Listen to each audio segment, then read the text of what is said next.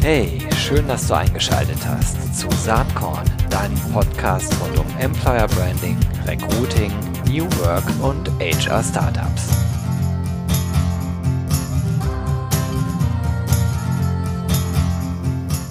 Ja, herzlich willkommen zum Saatkorn Podcast. Heute geht es um Coaching und äh, ja, genauer gesagt geht es um das rasend wachsende Startup, wenn es überhaupt noch ein Startup ist, CoachUp. Ich freue mich sehr, den äh, Co-Founder Janis Niebelschütz und die Head of Coaching Svenja Haus am Start zu haben heute. Herzlich willkommen bei Saatkorn.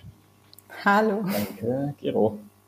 Freut mich sehr, dass ihr da seid. Ähm, wollt ihr euch mal kurz vorstellen? Wir machen jetzt mal Ladies First. Svenja, leg mal los. Was machst du bei ähm, CoachUp? Wie bist du da hingekommen? Und ja, was äh, treibt dich da um? Ähm, wie bin ich zu CoachUp gekommen? Ähm, das war eigentlich eine ganz lustige Geschichte. Ich habe ähm, Matti und Jannis vor mehr als zwei Jahren mittlerweile, Wahnsinn, kennengelernt. Und ähm, ja, wir haben mir von ihrer Idee erzählt. Ich fand das total spannend. Und dann haben wir einfach gesagt, komm, wir machen das jetzt mal. Das äh, klingt doch super. Und ähm, ja, vom Hintergrund her bin ich, bin ich, komme ich eher so aus der Ecke Psychologie, HR und Coaching. Und das hat einfach super gepasst. Und bei CoachUp ähm, kümmere ich mich vor allen Dingen um den Bereich, also Forschung und Entwicklung oder Neudeutsch Research and Development. Ähm, das heißt, wir gucken uns an, ähm, was sagt die Wissenschaft, was sagen unsere User, was sagt ähm, die Coaching, Science und Psychologie und wie können wir das letztendlich in eine Produktexperience überführen. Und genau, ähm, dabei, darum kümmere ich mich bei Coaching, bei CoachUp. Das hört sich nach einer sehr, sehr spannenden Aufgabe an. Äh, da wundert es nicht, dass du so renommierte Namen wie Axel Springer oder Kienbaum hinter dir gelassen hast, wo du genau. dich vorher rumgetrieben hast, was du gerade äh, gepflegt, understatement-mäßig einfach mal gar nicht erwähnt hast. Aber ich tue es jetzt. Sehr okay, cool. Ja, aber, aber ich glaube, was, was dabei auch vor allen Dingen total spannend zu sehen ist, bei, bei Kienbaum beispielsweise habe ich viele Trainings gemacht, also viele Management-Trainings. Und ich habe dann immer wieder gemerkt, ähm, so von Modul 1 zu Modul 2 und zu Modul 3, so richtig tut sich da nicht was bei den Führungskräften. Ne? Also man, man, man spricht irgendwie über coole Modelle und Theorien und Tools, aber die Anwendung fällt einfach super schwer. Und das hat mich damals als Trainerin total frustriert. Mhm. Und was ich einfach bei Coaching total toll finde und, und weshalb ich auch die Idee von Martin und Janis so cool fand, ist, dass mit Coaching eine Verhaltensänderung halt wirklich viel nachhaltiger passieren kann. Und vor allen Dingen der Mix macht es dann einfach gerade, ähm, wenn es darum geht, sich wirklich als Führungskraft weiterzuentwickeln. Super, da werden wir gleich noch ausführlich äh, drüber sprechen. Aber ähm, anfangen werden wir einfach mal mit der Gründungsgeschichte von CoachUp. Ähm, das ist eigentlich recht unglaublich, wie ich finde. Gegründet habt ihr, wenn ich richtig recherchiert habe, erst im Jahr 2018. Janis, wie war das? Äh, wie, wie ist überhaupt die Idee entstanden? Warum gibt's CoachUp heute? Ja, ja, das ist richtig recherchiert. Im Sommer 2018 im Übrigen erst, ja. Also tatsächlich knapp über zwei Jahre erst alt. Ähm, das ist korrekt. Genau. Ähm, ja, also wie ist es dazu gekommen? Wie ist es zu Coach gekommen? Wie lange haben wir für den Podcast? 45 Minuten. Ich versuche es kurz zu machen, wie die Entstehungsgeschichte ein bisschen ist. Und da muss ich ein bisschen ausholen, weil ich seit 10, hm, 12 Jahren schon unterwegs bin als Unternehmer und vor über zehn Jahren schon in Coaching investiert habe.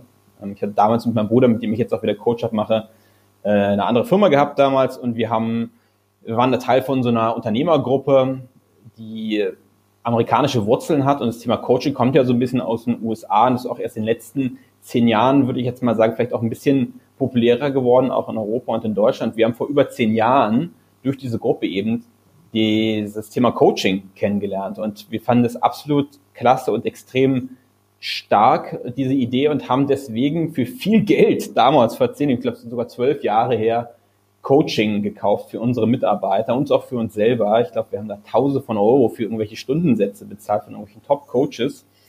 Und die letzten zehn Jahre habe ich konstant auch immer wieder einen Coach gehabt. Ich habe verschiedenste Sachen gemacht in meinem Leben und ein Coach hat mir da extrem geholfen, mich zu orientieren, richtige Entscheidungen zu treffen. Und das quasi erstmal so diese persönliche Seite. Und ich habe dann vor, wann war das? Ich glaube, nee, vier, fünf Jahren hm, für einen großen amerikanischen Konzern gearbeitet in Dublin. Ich bin nach Dublin gezogen wegen äh, einem Job äh, meiner Frau, die dann einen Job bekommen hat, bin mitgezogen. Und dieses Unternehmen hat angenehmerweise auch Coaching angeboten, und zwar für jeden Manager, der dort arbeitet, egal ob der neu ist oder ob der schon erfahren ist oder was auch immer. Das fand ich total klasse. Ja, das Unternehmen war echt weit, was das Thema angeht. Auch ein amerikanisches Unternehmen übrigens. Mm, und die haben wirklich dann allen Mitarbeitern, die in der Managementposition waren, Coaching angeboten. Das fand ich spitze. Absolut toll. Es gab allerdings ein kleines Problem. Ich hatte auch einen Coach, die dann mit mir gearbeitet hat. Das war eine Frau. Äh, ich war in Dublin und die Dame kam aus Cork. Das ist in Südirland. Das ist, ähm, ja, was ich dann. Akzent nehme ich an, ne? Wie bitte? Die hatte wahrscheinlich einen starken Akzent. Ja, ja das, stimmt auch. das war nicht das einzige Problem.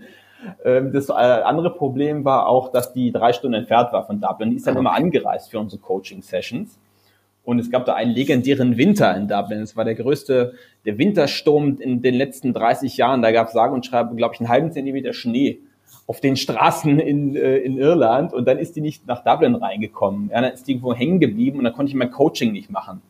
Ja, und dann war die nächste Situation, ich habe Teams geleitet, die in Europa äh, unterwegs waren. Das heißt, dann musste ich äh, weg. Ja, oder dann waren Meetingsräume, Meetingräume geblockt und plötzlich hat sich herausgestellt, dass es so schwierig ist, mit meinem Coach irgendwie erstmal zu arbeiten, in einem ziemlich stressigen Job, dass ich gesagt habe, Matti, mit dem ich damals dann äh, durch Dublin spazieren gegangen bin, da muss es doch irgendwie eine schlauere Lösung geben. Und das ist dann quasi dann dazu geführt, dass wir Coach Hub äh, gegründet haben.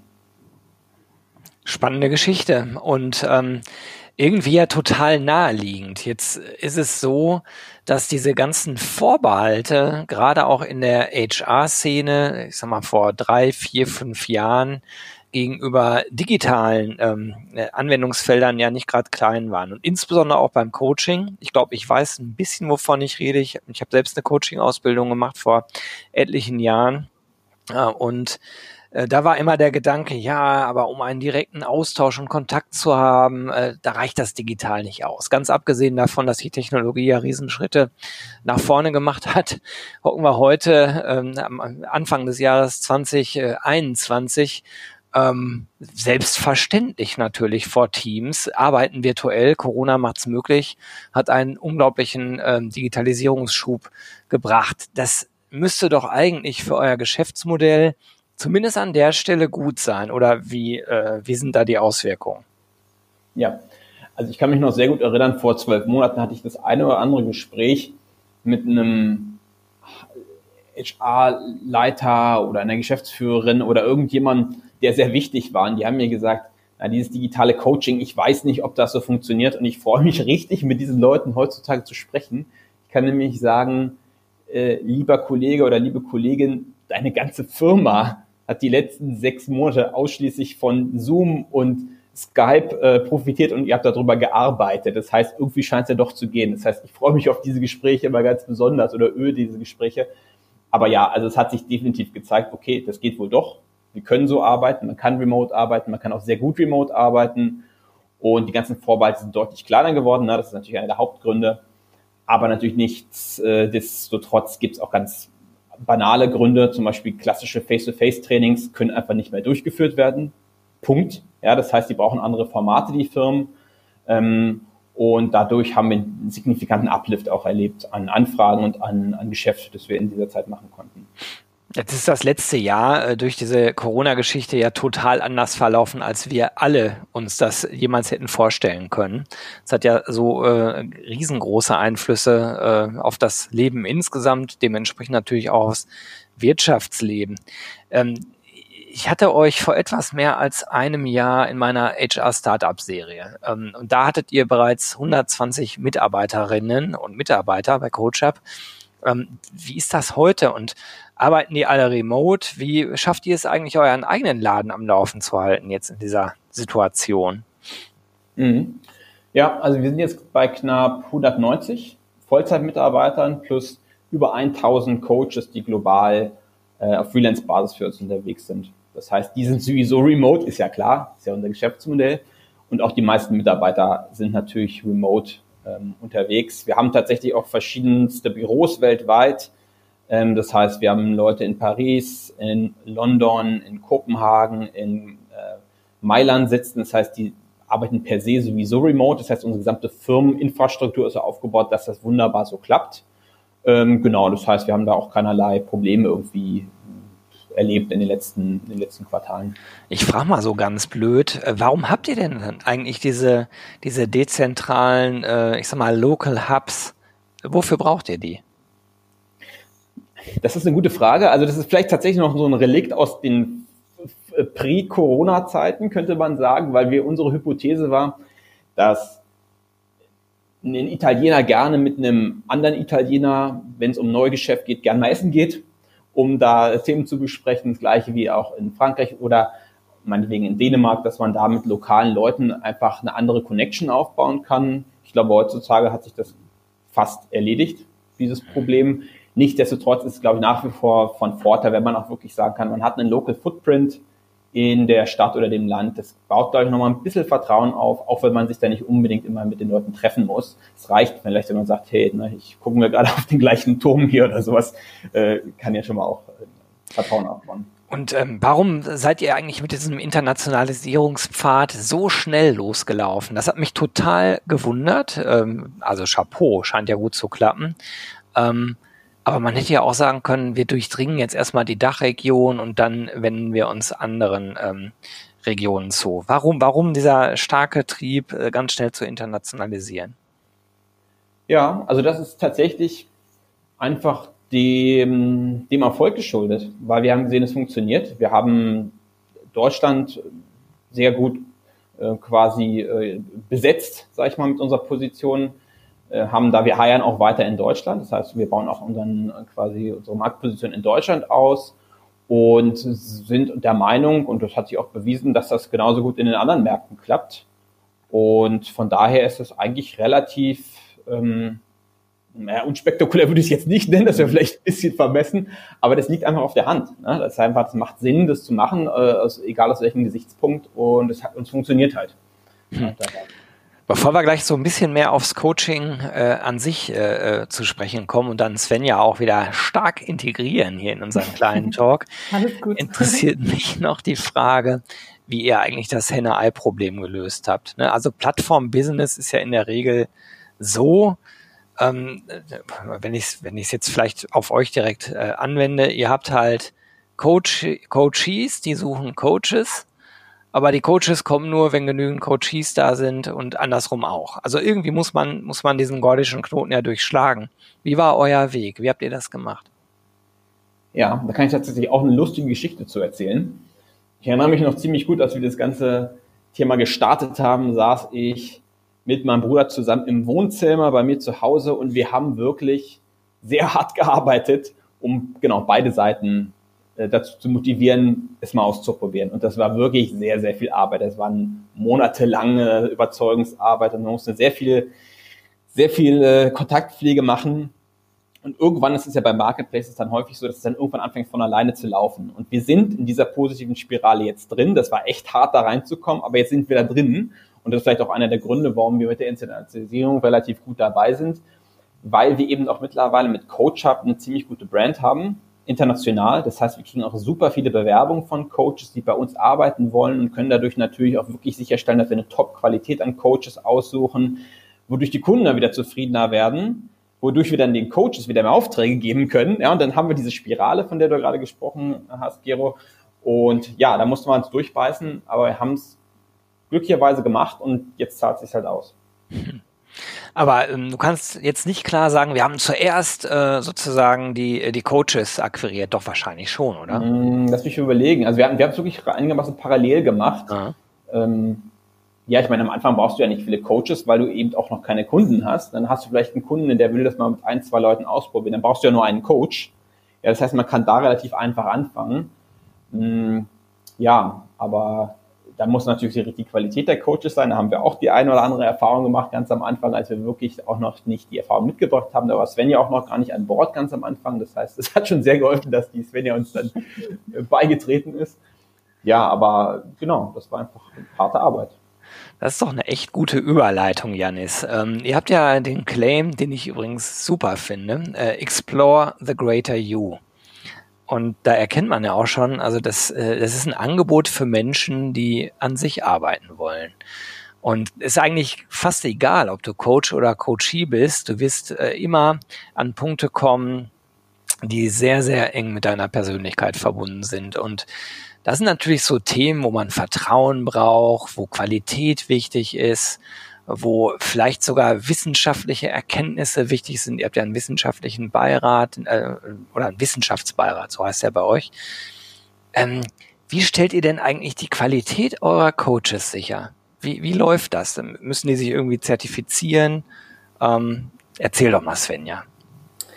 Ähm, ja, also das ist tatsächlich ein sehr, sehr wichtiges und auch sensibles Thema, weil ne, das ist ja leider immer noch so, dass, das, dass der Begriff Coach oder die Profession Coach kein gesicherter, also beruflich gesicherter Bezeichnung ist, sowas wie ein psychologischer Psychotherapeut zum Beispiel. Ne? Das ist ja auch rechtlich geschützt. Das ist beim Coach nicht so. Das heißt, ähm, es gibt den Wald- und Wiesencoach und es gibt ähm, auch viele Berater, die jahrelang im Business waren und der Meinung, jetzt können sie Leute coachen. Mhm. Also da gibt es ganz, ganz starke Qualitätsunterschiede am Markt. Ähm, was wir letztendlich gemacht haben, ist, dass wir uns einen sehr aufwendigen, ähm, detaillierten Auswahlprozess überlegt haben, der sich an verschiedenen Stufen und Kriterien orientiert. Also zum Beispiel am Anfang gucken wir uns erstmal an, ähm, stimmen denn die ganzen harten Fakten? Und dazu gehört zum Beispiel, dass der Coach eine anerkannte, ähm, auch ICF oder von den anderen Dachverbänden anerkannte Coaching-Ausbildung gemacht hat. Weil es gibt Wochenendseminare, wie ich coachen kann, und es gibt Coaching-Ausbildungen, die dauern zwei Jahre. Mhm. Ja, das ist natürlich ein entscheidender Unterschied. Das heißt, hier ähm, arbeiten wir auch ganz eng mit den Dachverbänden zusammen, um zu gucken, was sind Coaching-Ausbildungen, die bei euch akkreditiert sind und was haben unsere Coaches da gemacht. Weil da mischt sich irgendwie auch Qualität mit Marketing und Branding. Das ist ein totaler Urwald. Ähm, dann schauen wir uns natürlich auch an, was haben denn die Coaches noch davor gemacht oder was machen sie nebenbei? Ne? Sind das, sage ich mal, jetzt irgendwelche, ähm, ich sage es mal ganz salopp, irgendwelche Psychologiestudenten, die direkt aus dem Studium kommen, eine Coaching-Ausbildung machen und, und jetzt irgendwelche Top-Manager coachen wollen? Oder sind das wirklich erfahrene Leute, die selber schon mal ähm, Erfahrung in der Wirtschaft gesammelt haben, selber in hohen Führungspositionen waren, verschiedene Branchen auch kennengelernt haben, um einfach, sage ich mal, diese, diese Expertise zumindest im Hinterkopf zu haben und auch ein ja, ein gewisses Verständnis für die Herausforderungen des Klienten zu haben. Das sind so die harten Fakten, die wir uns erstmal angucken. Und dann ähm, führen wir in der Regel ein Interview mit dem Coach. Das ist ein halb strukturiertes Interview. Ähm, und da klopfen wir das natürlich alles nochmal ab und, und, und testen, ne? wie war das, wie, wie war deine Ausbildung. Vor allen Dingen schauen wir uns hier auch stark die Coaching-Haltung an, die uns persönlich sehr, sehr wichtig ist und die meiner Meinung nach zehnmal wichtiger sind als tausend Methoden und tausend Tools zu kennen, ähm, stimmt denn die Coaching-Haltung dahinter? Ne? Und dabei ähm, gucken wir sehr stark auf eine systemisch orientierte, humanistische Haltung, die einfach sehr stärkenorientiert ist und einfach auch auf Augenhöhe mit dem Klienten ähm, ja, operiert. Ähm, dann kann man natürlich aber in einem Interview viel erzählen, was man vielleicht in der Ausbildung gelernt hat oder was man mal irgendwo gelesen hat. Deswegen haben wir im nächsten Schritt tatsächlich auch noch ähm, ein Testcoaching, das heißt, dass unsere Coach Relations Manager mit echten Themen von sich ähm, in das Testcoaching mit dem Coach gehen. Und da haben wir tatsächlich auch die ein oder andere Herausforderung mit eingebaut, wo wir schauen, wie reagiert der Coach? Wie geht er damit um? Hat er eine Rollenklarheit? Hat er Klarheit in seiner Haltung? Ähm, das testen wir tatsächlich sehr, sehr ja, operativ auf dem Feld sozusagen und so praxisnahe, wie es geht.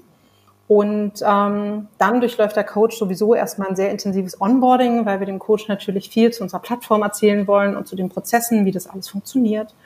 Und anschließend haben wir natürlich auch auf der Plattform selber noch eine kontinuierliche Qualitätssicherung, ähm, die wir zum Beispiel über das Feedback vom Klienten auch erfassen. Beispielsweise, wie, wie ist denn die Beziehungsqualität zum Coach? Fühle ich mich wohl? Habe ich das Gefühl, wir sind auf einer Wellenlänge? Kann ich mich öffnen? Vertraue ich dem Coach? Mag ich die Art und Weise, wie wir an Themen herangehen, haben wir Klarheit darüber, welche Ziele wir erreichen wollen und so weiter und so fort. Also es ist sehr, sehr detailliert und aufwendig tatsächlich. Ja, es hört sich wirklich so an. Ich stelle mir das gar nicht einfach vor, das in ein digitales äh, Produkt zu überführen. Äh, und ich vermute, dass ein Teil der Vorbehalte, die man vielleicht früher hören konnte gegenüber so virtuellen äh, Coaching-Angeboten auch genau daher kommen. Ne? Also wie wird die Qualität sichergestellt und das ist ja gar nicht einfach abbildbar. Und da vermute ich, dass euer Produkt sich im Laufe der letzten äh, zwei Jahre auch ja, massiv weiterentwickelt hat. Ähm, ja, absolut. Wie ist das bei euch selbst? Also ihr braucht ja dann auch eine Mischung äh, im Team aus Leuten, die wirklich ein tiefes Verständnis von Coaching, von Psychologie etc. haben und umgekehrt natürlich äh, Leute, die äh, technologisch das Ganze übersetzen und ähm, plattformgerecht ähm, aufarbeiten können. Ich mhm. stelle mir das gar nicht einfach vor, an diese Mitarbeiter ranzukommen. Oder ist das ja. falsch vielleicht? nee, überhaupt nicht. Äh, das ist echt ein Thema. Ähm, also da sprichst du mir ganz aus dem Herzen, weil das ist tatsächlich mein täglicher Painpoint, ähm, die guten Profile zu finden. Ähm, also es ist letztendlich so, wir haben ja das Coaching Lab, was quasi ein interdisziplinäres Team von verschiedenen Expertisen ist. Das heißt, wir haben Kognitionswissenschaftler, wir haben Neurowissenschaftler, wir haben Psychologen, wir haben Coaches, äh, wir haben aber auch ne, also Verhaltensforscher, die mehr aus dem Bereich Behavioral Science kommen. Und sogar Linguisten haben wir auch dabei. Also wirklich sehr interdisziplinär. Und ähm, das Schöne ist, dass wir halt all diese verschiedenen Perspektiven nutzen können, um ein gutes Coaching-Produkt zu entwickeln und das nachher auch in technische Anforderungen zu überführen. Mhm. Ähm, was ich persönlich dabei sehr spannend finde, ist, und das ist, finde ich, auch das Qualitätsmerkmal von jeder Coaching-Plattform, ist nicht nur eine Plattform zu bauen, auf der man sozusagen die Basics machen kann. Das heißt, ich, ich, ich, ich, ähm, schedule meine Session, ich habe vielleicht eine, eine Messenger-Funktion und ich führe die Videosession durch, sondern dass man es wirklich schafft, die Coaching-Haltung, die ich auch in einem offline One-on-One-Setting mit jemandem transportiere, in eine digitale Software-Experience zu operationalisieren.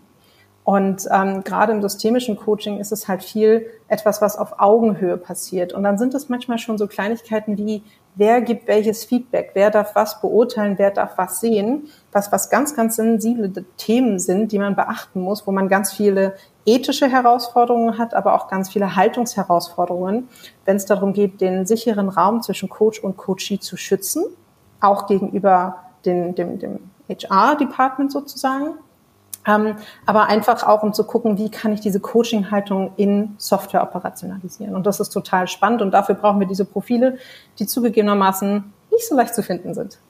Also Leute, wenn euch das interessiert und ihr entsprechende Vorbildung mitbringt, dann bewerbt euch mal schön bei Coach Hub. ähm, du hast gerade was gesagt, äh, worüber wir noch gar nicht so richtig gesprochen haben. Das schwingt implizit mit, aber CoachUp ist in erster Linie jetzt ein Angebot, was Unternehmen für ihre Mitarbeiter und Mitarbeiterinnen nutzen können.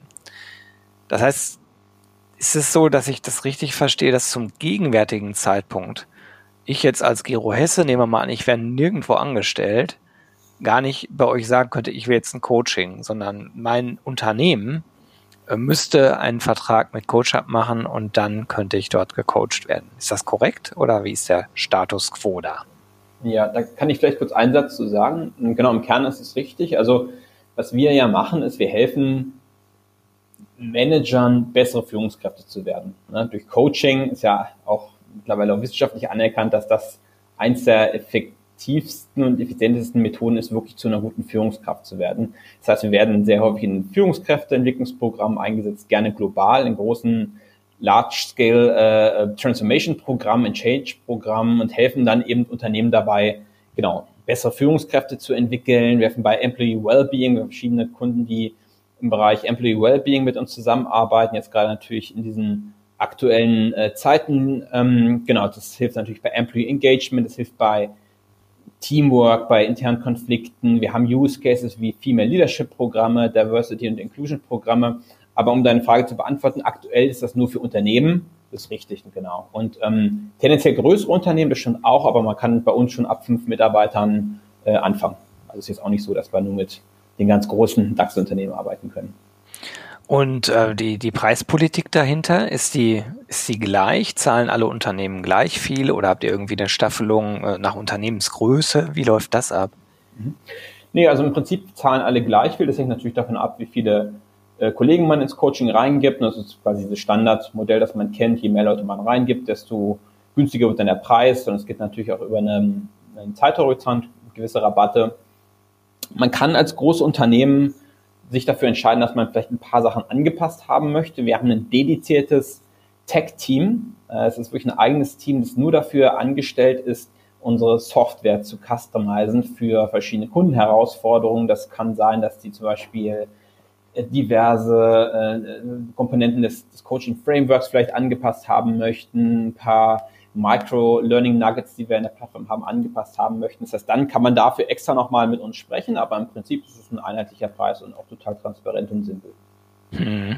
Und äh, wenn man das jetzt so weiterdenkt, ich, äh, ich überlege jetzt, also wenn ich mir ganz große Organisationen vorstelle, vielleicht sagen die ja sogar, finden wir total cool, was ihr macht. Könnt ihr uns CoachUp nicht als White Label irgendwie reinhängen in unsere Organisation?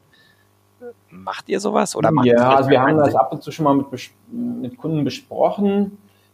Aktuell sind wir da noch ein bisschen hin und her gerissen. Häufig erkennt der Kunde meistens nach ein paar Gesprächen, dass es eigentlich gar nicht nötig ist, weil CoachUp hat, wie gesagt, auch mittlerweile schon einen relativ guten Ruf steht einfach auch für Qualität, was ja natürlich auch wichtig ist, wenn man als HR-Abteilung das an seine eigenen Mitarbeiter an Anführungsstrichen verkauft und äh, sagt, hey, liebe Kollegen, das ist total sinnvoll, das zu machen. Und wenn dann da der Coach Hub äh, Name hintersteht, dann ist, hilft das vielleicht sogar eher, dafür mehr Akzeptanz zu sorgen, äh, weil wir, glaube ich, mittlerweile einen ganz guten Job in dem Bereich gemacht haben. Das heißt, das ist auf der Liste mal schauen in der Zukunft. Und, und, das hat ja vor allen Dingen auch was mit diesem sicheren Raum zwischen Coach und Coachee zu tun. Also es besteht unter Umständen auch die Gefahr, dass ähm, diese, diese Vertraulichkeitskomponente, die am Coaching enorm wichtig ist, ähm, ja, gar nicht gegeben ist, wenn ich ein White Label habe und alles nach, nach, meinem, nach meinem Arbeitgeber aussieht. Ne? Also es ist auch bewusst manchmal die Entscheidung dafür zu sagen, es ist in Ordnung, dass es eine andere Brand ist, eine andere Firma, weil das ist was, was externes ähm, und da kann ich auch sicher sein, dass keine sensiblen Daten irgendwie an Dritte geteilt werden. Ja, ich kann mir vorstellen, dass das ein riesengroßes Argument ist, also gegen so eine White Label Lösung. Das ganze Thema Datenschutz in Deutschland, das ganze Thema Mitbestimmung, ähm, was, äh, was so, zumindest nach meinem Verständnis, ja gar nicht aufploppt ähm, weil sozusagen ihr eine neutrale Instanz dazwischen seid, wo die Unternehmen vielleicht auch nur bestimmte Dinge sehen können, aber lang nicht alles. Ne? Das hat das Svenja ja eben so angedeutet. Ich hoffe, das habe ich richtig verstanden. Ja, absolut. Mhm. Ja. Jetzt haben wir, ja, Entschuldigung. Ich meine, die Unternehmen haben natürlich auch, und das ist ja auch absolut verständlich, ein Interesse daran zu wissen, läuft das Coaching, geht's voran, bringt es was? Ne? In der Regel ähm, ist es für, für, für die, ja, für die HR-Personen nicht interessant, was äh, ja, Maxine Müller macht und, und ob, ob die eine Person im Speziellen ihr Ziel erreicht hat, sondern eher, ob es aggregiert eine Verbesserung zu, zu sehen ist oder ob aggregiert und anonym einfach zu sehen ist, ähm, dass, dass das Coaching-Programm erfolgreich war. Und das ist jetzt endlich auch das, was, was HR interessieren sollte und in den meisten Fällen auch interessiert. Und das kann man über unsere Plattform beispielsweise sehr gut nachvollziehen, aber halt niemals sensitive, persönliche Inhalte. Mhm. Ja, das ist dieses Dashboard, ne, was auf eurer Webseite, ja. die ich natürlich in den Show Notes verlinken werde, ähm, auch sichtbar ist. Ja, jetzt haben wir Anfang 2021. Was sind denn eure Wünsche, ähm, aber auch Challenges äh, für dieses Jahr? Was, was sollte passieren idealerweise, damit ihr Ende des Jahres auf, äh, ja, auf ein erfolgreiches, euch zufriedenstimmendes, äh, glücklich machendes Jahr zurückschaut. Was sind eure Ziele? Ja. Ja, also wir können uns nicht beschweren. Mm, es kam, das war mir nochmal äh, wichtig, das nochmal zu, zu erwähnen hier, es kam kürzlich eine Studie vom, ich glaube, das ist das World Economic Forum, ähm, genau, die haben nämlich herausgefunden oder eine äh, Studie gemacht, was sind sozusagen die wichtigsten Future Skills, ich glaube bis 2025 oder sowas.